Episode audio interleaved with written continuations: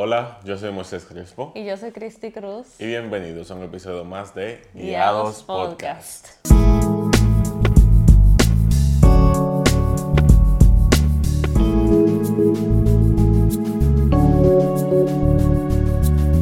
Y bienvenidos una vez más a nuestra sala, a nuestra, la comunidad de nuestro hogar. Y nada, estamos muy contentos porque estamos aquí de nuevo con un tema súper interesante que vamos a hablar hoy. Vamos a hablar sobre la complicidad entre parejas. ¿no? Y realmente antes de comenzar, yo quiero como que recordar el por qué nosotros decidimos crear un podcast. Que al final no solamente se trata de tema de pareja, aunque la gente, o sea, aunque realmente nosotros abordamos mucho tema de pareja, Sí. pero eh, nosotros comenzamos este podcast realmente porque teníamos el deseo de compartir lo que el Señor iba enseñándonos, lo que iba tratando con nosotros. Cómo el Señor fue restaurando nuestras vidas de manera personal y cómo eso fue dando fruto en todas las áreas de nuestras vidas. Sí. Entonces, eh, de, hablamos en el aspecto de pareja porque obviamente el Evangelio transformó nuestra Nuestro relación también claro, nuestra relación de, de, de antes. desde el noviazgo. Sí. Entonces comenzamos a hablar con ustedes acerca de cómo era nuestra relación antes de Cristo y después de Cristo. Y cómo aún hoy día el Señor sigue trabajando en nosotros, sigue moldeándonos, dándonos nuestro, nuestro cocotazo. Sí, claro. Y al final nosotros vamos compartiendo con ustedes esas experiencias. Entonces, realmente nosotros hemos en- entendido que Dios fue que creó el matrimonio, Dios ideó el matrimonio y realmente a Él le plació hacerlo, le plujo, ¿verdad? Le empujo. no le plació, le plujo. Entonces, eh, yo siento que más en nuestra generación eh, nosotros solemos escuchar malos comentarios acerca del matrimonio. Eh, cuando personas jóvenes deciden casarse y como que honrar a Dios con tomar la decisión de casarse, eh, como que no faltan los comentarios de gente mayor diciéndole como que, que después de un año ya todo va a estar mal, que disfruten su Que primer año de luna ahora. de miel, que eso es romántico ahora. Y realmente eso a nosotros nos asustó al inicio, Claro. cuando estábamos pensando en casarnos, porque gente se acercó a nosotros a decirnos esa clase de cosas. Y aunque yo entiendo que es una posibilidad de que realmente el matrimonio no funcione, algo que Moisés y yo hemos sido muy conscientes es que eso es una decisión de nosotros Claro. el hacer que funcione o no. Entonces, eh, yo siempre le he dicho a Moisés, desde que comenzamos, eh, bueno, desde que éramos novios, yo te decía como que, o sea, no- cuando nos casemos, no vamos a decir que somos esposos, sino que somos novios. Sí. Porque por alguna razón yo le tenía miedo al término matrimonio, esposo, esposa. sentía que íbamos a volvernos aburridos Ajá. que hacemos. Sí. Bueno, por el mismo ejemplo que la gente no- nos daba y nos decía. Entonces, Moisés y yo nos comprometimos a que eso no iba a pasar con nosotros. Sí.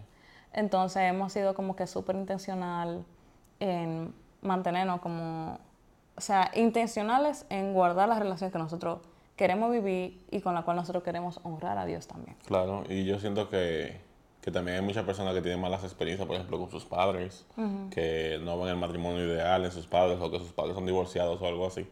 Pero nosotros queremos como externarle el sentimiento o el mensaje de que tu matrimonio no tiene por qué ser así. Porque tú hayas visto otros ejemplos que no son los mejores. eh, no tiene por qué ser así tu matrimonio también o tu relación de pareja eh, si vas a entrar en un noviazgo también, tú sabes. Y eso es algo que es un mensaje que queremos dar porque sabemos que ahora mismo en el mundo hay muchísimos mensajes negativos, como tú decías, del, del matrimonio. No solamente de personas cercanas que, como tú dices, se te acercan y te dicen que eso se va a ir, ese sentimiento del, del amor, de la luna de miel, sino que también eh, cada día en las redes sociales, en los medios digitales, lo que más vemos es egoísmo, yo no necesito a nadie, eh, el matrimonio no es necesario, el matrimonio es un contrato, solamente un papel. Y el Señor eso no es lo que dice, o sea, el matrimonio se hizo para que, para complementarnos, ¿no? Porque el Señor dijo que no es bueno que el hombre esté solo y creó esta preciosura aquí, para que pudiera eh, complementar y acompañarnos y, y hay un propósito detrás de eso. El matrimonio es un propósito del Señor.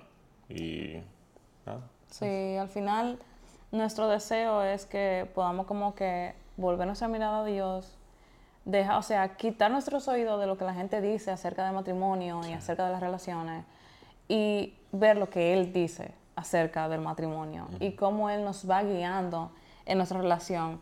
No solo, o sea, porque para mí esto es una idea como que me voló la cabeza. Como dicen, o sea, la familia es el núcleo de la sociedad y para tener una familia sana se necesita un matrimonio sano.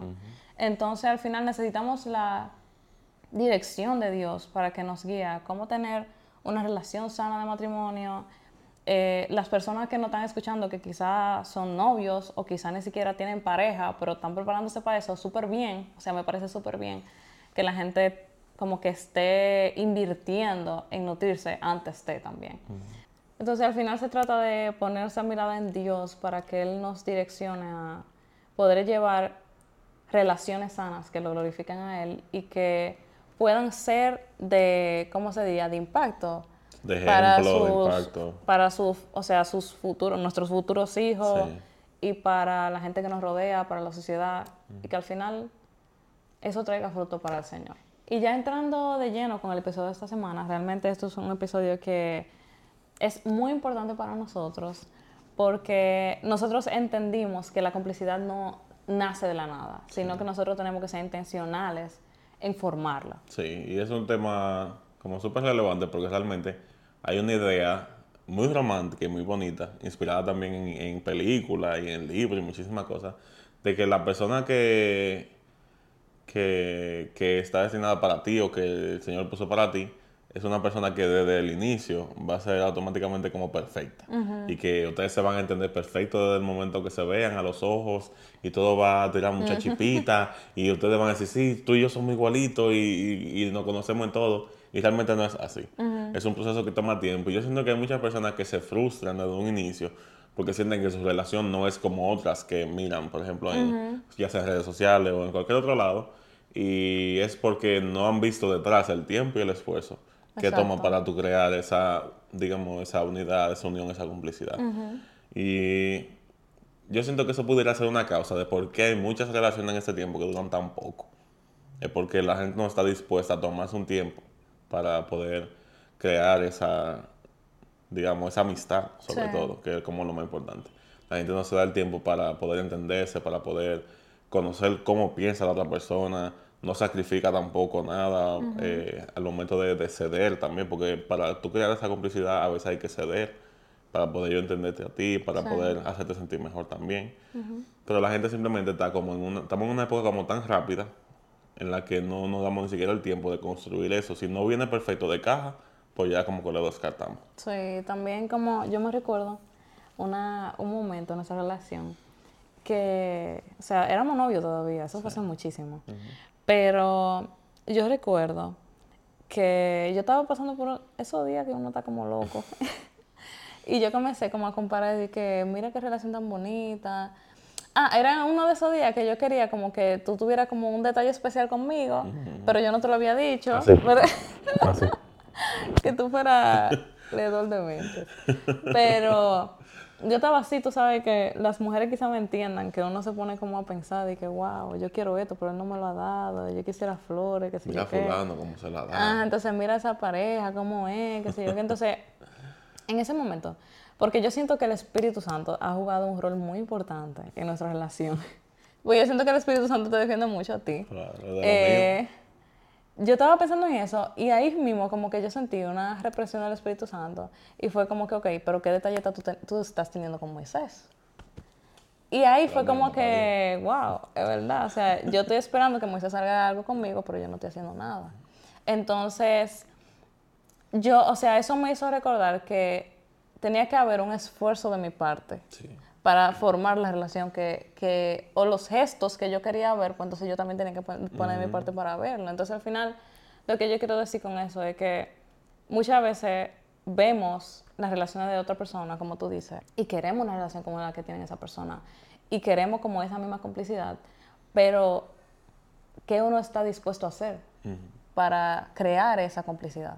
Como estamos diciendo, eso no nace de la nada, eso hay que construirlo. Y el problema con eso también es que comenzamos a crear expectativas sobre la otra persona antes de tener la complicidad. Sin ni siquiera trabajar para tener esa complicidad, para tener, para entenderse, para saber en qué momento, porque ya el día de hoy yo sé cuando tú necesitas tiempo de calidad, una salidita, una cosa, ya yo lo sé.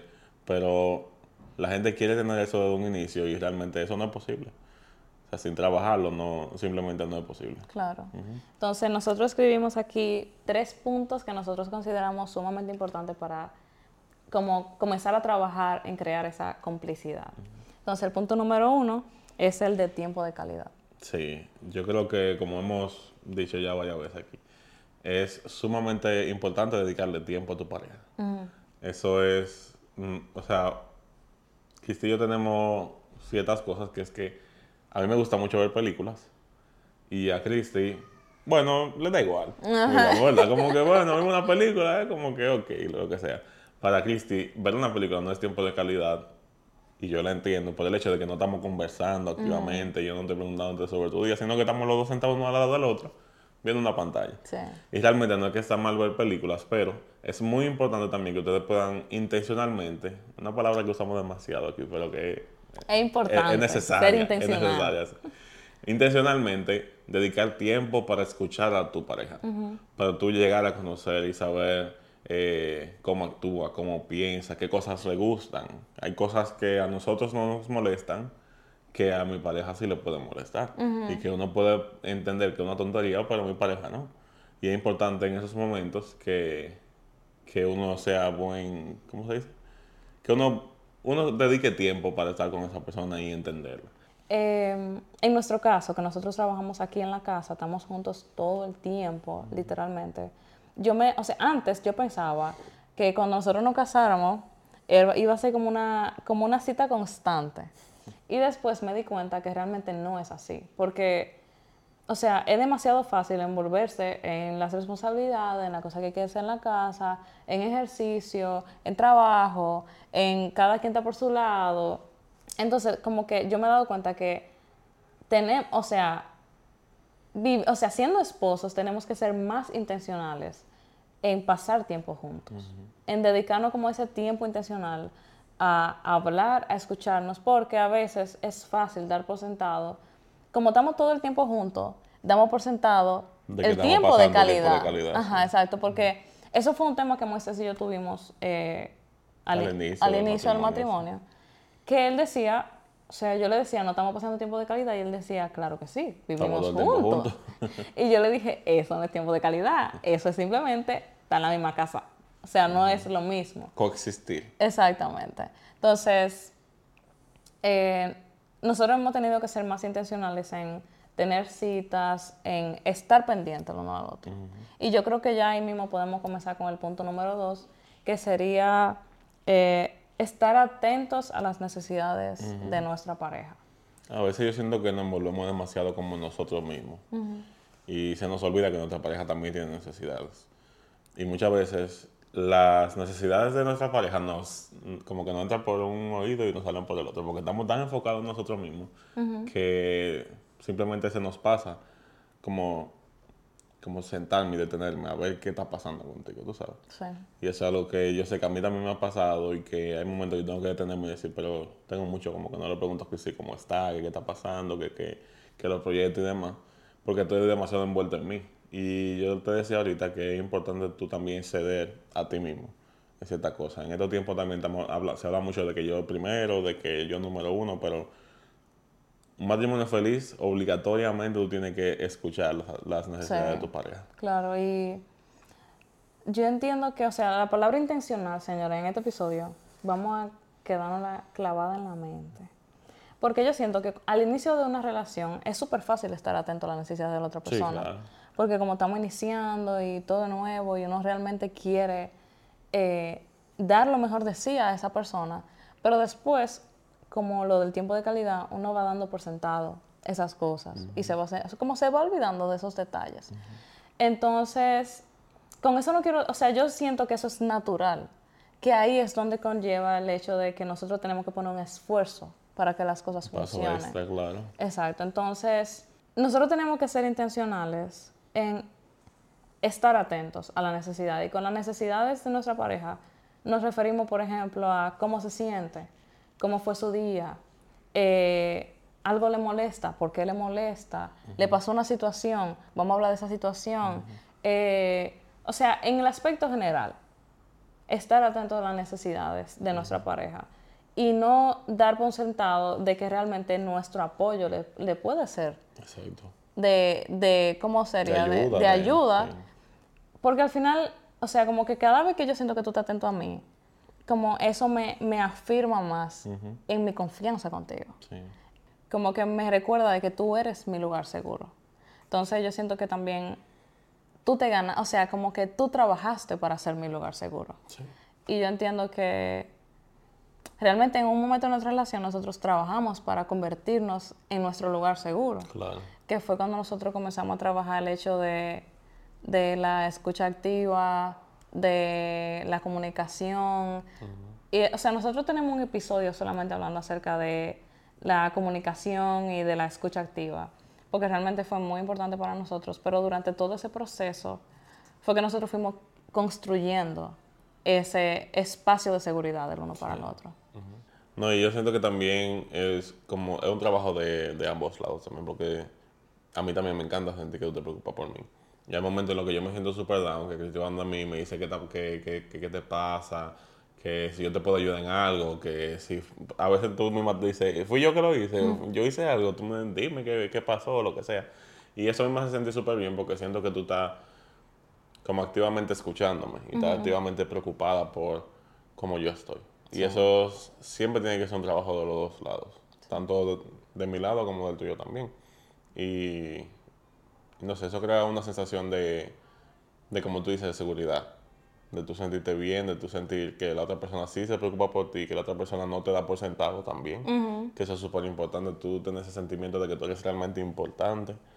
Eh, y cada vez que tú, bueno, en ese momento que yo te necesito, y tú te das cuenta sin siquiera yo decírtelo, eso para mí es como una maravilla. Me sube, de inmediato me sube.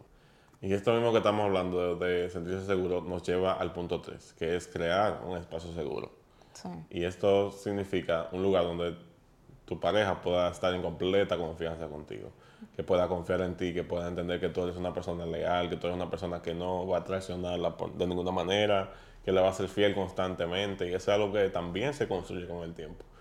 Es algo que volvemos con la misma palabra, intencionalidad. Tenemos que ser intencionales en demostrar a nuestra pareja que pueden confiar en nosotros. Sí. Estoy diciendo que algo que también se construye y que se puede perder muy fácilmente. Pero que tenemos que estar atentos constantemente a qué nosotros estamos haciendo, cómo nos comportamos, ¿verdad? Y en qué cosas pudiéramos caer, que pudieran hacer sentir a nuestra pareja traicionada. Claro. Y, o sea, por ejemplo, ¿qué es un espacio seguro? Un espacio seguro para mí es ese lugar en el cual yo sé que, o sea, yo puedo ser honesta, que no se me va a atacar por lo que yo estoy diciendo, que no va a ser mal visto, sino que en el cual yo puedo ser yo y saber que tú vas a cuidar eso. Porque al final el espacio seguro es espacio donde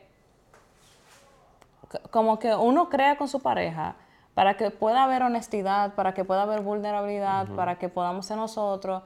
Entonces, por ejemplo, tú y yo construimos ese espacio seguro Iniciando por el tema de los conflictos, porque nosotros no manejábamos bien los conflictos. Entonces, eh, no íbamos a la defensiva, cada quien estaba jalando por su punto. Entonces, también de mi parte yo comunicaba mal lo que estaba sintiendo y, y podía usar palabras que herían a Moisés. Entonces, nosotros tomamos la decisión, ok, cuando tengamos un conflicto, vamos a crear un espacio seguro. Sí las reglas del espacio seguro para nosotros eran, vamos a cuidar la forma en la que hablamos, particularmente yo. Y yo. Em, vamos a escuchar lo que el otro tiene para decir sin necesidad, o sea, sin deseo de defendernos, sino de escuchar realmente, de entender. y vamos a buscar una solución juntos.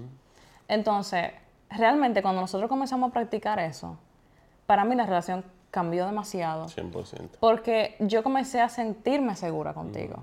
Y el hecho de que, o sea, yo entendí, ok, yo voy a cuidar el corazón de Moisés al cuidar cómo le hablo y voy a cuidar el corazón de Moisés al decirle lo que no me gusta y lo que me molesta o lo que no me agrada, qué sé yo. Entonces, en ese espacio seguro fue, o sea, personalmente, como que mi confianza hacia ti se multiplicó al 20 mil por ciento porque ya era un lugar en el cual yo podía decir las cosas que a mí no me gustaban de una manera sana. Sí. y podíamos trabajarlo juntos y podíamos buscarle soluciones juntos.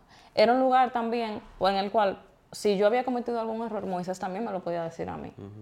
Y ya yo no me lo iba a tomar mal, no me iba a poner a la defensiva, sino que, ok, ya yo te entiendo. Porque se sienta así, porque... Exactamente. buscar la vuelta.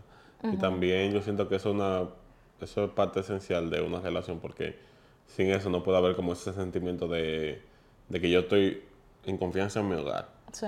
Porque yo siento que para tú sentirte que tú eres libre, conviviendo con otra persona, tú tienes que tener ese espacio seguro. Sí.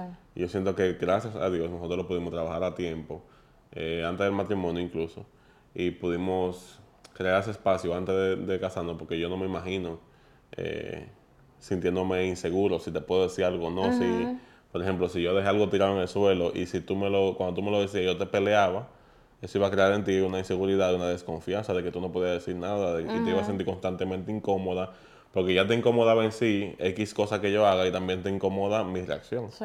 Y eso produce entonces una desconfianza total en, el uno y el otro. Y también yo siento que, o sea, nosotros comenzamos a trabajarlo desde el noviazgo, pero ya cuando nos casamos, hay cosas nuevas que uno va dándose cuenta como que tienen que ser parte de, nosotros mantener nuestro, ese espacio seguro entre nosotros. Por ejemplo, el hecho de que nosotros no hablamos acerca de nuestras peleas con, especialmente nuestros padres. Eh, voy a abrir un paréntesis aquí. Nosotros quizás deberíamos hablar acerca del límite con los padres en el matrimonio. pero, o sea, es como que ese, esa frase que dice los pañitos sucios se lavan en la casa. Yo entiendo que eso es parte del lugar seguro porque eso o sea, al final nadie más tiene que saber lo que estamos pasando entre tú y yo. Claro. O sea, las situaciones que pasan entre nosotros dos son de nosotros dos. Nosotros deseamos exponerlas si tenemos la decisión de ambos de exponerla, pero no di que, que uno va ahí donde una gente a decirle critizo esto, critizo lo otro. Ajá, exacto. Porque al final, aparte de que eso lastima la confianza, es yo entiendo que eso es todo, o sea, eso lastima la confianza entre tu pareja y eso no da ningún resultado bueno. Entonces, cuando se es intencional en crear ese espacio seguro, al final la única intención es cuidar el corazón de nuestra pareja. Y eso fue algo que yo siento que el Señor fue tratando conmigo. El hecho de que, o sea, como yo digo, como que realmente Dios y el Espíritu Santo forma como parte esencial de, nuestra relación. Porque al final yo siento que Él nos, me iba guiando a mí a amarte mejor a ti. Entonces, eso fue algo que el Señor fue tratando conmigo cuando comenzamos con eso de crear el espacio seguro para los momentos de dificultades, de momentos de pelea. Porque al final, o sea, yo entendí que si yo te amo, yo tengo que cuidar mi forma de, o sea, mis palabras hacia ti. Porque al final mis palabras hacia ti es como eso que dicen, o sea, al final las palabras no se las lleva el viento. Las palabras sí se quedan en el corazón. Entonces, yo podría estar o sea, diciendo palabras que después yo me iba a arrepentir, pero que al final se iban a quedar ahí. Entonces, quedar marcadas. Si yo te amaba de verdad, yo no iba a procurar hacerte daño, sino cuidar tu corazón. Entonces, al final, procuramos por eso mismo, o sea, yo cuidar la forma en la que me hablaba, en la que te hablaba, eh, procuramos por eso escucharnos mejor, porque al final, escuchando lo mejor es que nos íbamos a entender y íbamos a poder llegar a un punto medio, no solamente, porque al final estábamos luchando con mucho egoísmo. ¿Quién iba a ganar en la, Exacto, quién iba a ganar, quién, e, quién tenía el punto válido, pero al final no se trataba de tener un punto válido, sino de que pudiéramos solucionar las cosas juntos. Entonces, em, yo siento que nosotros también, esto no está escrito aquí, pero, o sea, si uno fuera consciente de cómo el Espíritu Santo nos va guiando en nuestra relación, uno fuera, o sea, como que uno se sorprendería, verdad. Porque los otros días, hace ya como una semana, yo recuerdo que yo estaba orando y yo estaba orando por nuestra relación. Como que dándole gracias a Dios, que nos ayudara, o sea, orando en general por nuestra relación. Y en medio de la oración, yo comencé a orar. O sea, como que yo estaba meditando en nuestra relación. Y no sé cómo explicarlo bien, pero yo sentí como que el Espíritu Santo me convenció en base a que yo no estaba siendo muy comunicativa en cuanto a mi amor por ti. O sea, no te lo estaba diciendo verbalmente. Y en ese momento de oración fue como que es verdad. O sea, Señor, yo me comprometo a que yo voy a comenzar a decirle más a Moisés lo que yo siento. Y recuérdate que ese día después como que nos juntamos en la oficina y yo comencé como a decírtelo. Y no solamente fue en esa ocasión, en varias ocasiones, orando por nuestra relación, como que el Espíritu Santo me muestra áreas que tenemos que mejorar y que tenemos que trabajar. Entonces, yo siento que uno, o sea, al final no estamos solos en esta relación. Y al final tampoco la relación es para nosotros dos solos, sino como Dios sabe que nuestra intención es darle gloria a Él y que nosotros somos conscientes de que nuestro matrimonio no es solamente para nosotros, sino para Él. Y Él juega una parte muy importante entre nosotros dos. Entonces, no sé, yo siento que deberíamos ser más conscientes de eso y, o sea, orar para que el Señor nos siga guiando, pero también hacer caso cuando Él nos habla. Porque muchas veces quizás el Señor nos dice que hagamos algo. No te orgullo no deja ni siquiera hacerle caso. No, por ejemplo, a veces estábamos peleados y yo pensaba que yo tenía la razón, pero yo sabía como que el Espíritu Santo me hace saber como que no, tú eres la que está mal. Pídele perdón. Entonces, nada, yo entiendo que, que es muy importante ese punto también. Al final, queremos que entiendan como en general que la complicidad es un trabajo arduo, es un trabajo de morir a uno mismo también, para poder estar más atento a tu pareja y, y también dedicar muchísimo tiempo y ser intencionales en eso. Y que no es algo que simplemente se dio y como por arte de magia, sino que, claro, uno se da sus tropezones también y todo, pero uno tiene que aprender también a como entender que esa otra persona nos enseña también sobre la otra persona. Y y nada, para mí esto es súper importante porque la complicidad es esencial. El yo entenderte y conocerte para mí es esencial para nuestro matrimonio. Y yo sé que sin los procesos que tuvimos, que, nos enseñaron sobre el uno del otro, no tuviéramos la complicidad que tenemos ahora. Sí, y como tú dices, o sea, no es como que, o sea, personalmente yo entiendo como que no es que la complicidad se crea y ya desde que tú la creaste una vez, ya siempre sino que es un trabajo constante. O sea, durante toda nuestra relación nosotros vamos a tener que estar trabajando en cuidar nuestra complicidad, trabajando en cuidar nuestro matrimonio y cuidar nuestros corazones. Entonces, eso, o sea, como dice Moisés, no es algo que simplemente nace y sale de la nada, sino que conlleva de nuestra disposición, de nuestra intencionalidad y de nuestro esfuerzo. Entonces, ya yo espero que ninguna de las personas que escuchen este episodio estén viendo otra pareja de que... Eh, yo quiero ser así. De que qué pareja más linda, ojalá yo sea así, ojalá mi pareja sea así. Sino que ya puedan, puedan admirar esas cualidades quizás que tiene esa pareja. Y puedan ver, bueno, esa pareja tiene esa cualidad que me gusta, ¿cómo yo puedo trabajarla para yo, tener, para yo tenerla en mi relación? ¿Cómo yo puedo trabajarla para que mi, mi pareja y yo podamos construir eso? Entonces, nada, yo creo que... Yo creo que está bueno.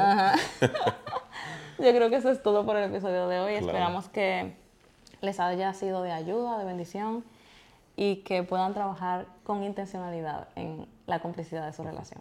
Así es. Nos vemos en un próximo episodio de Guía.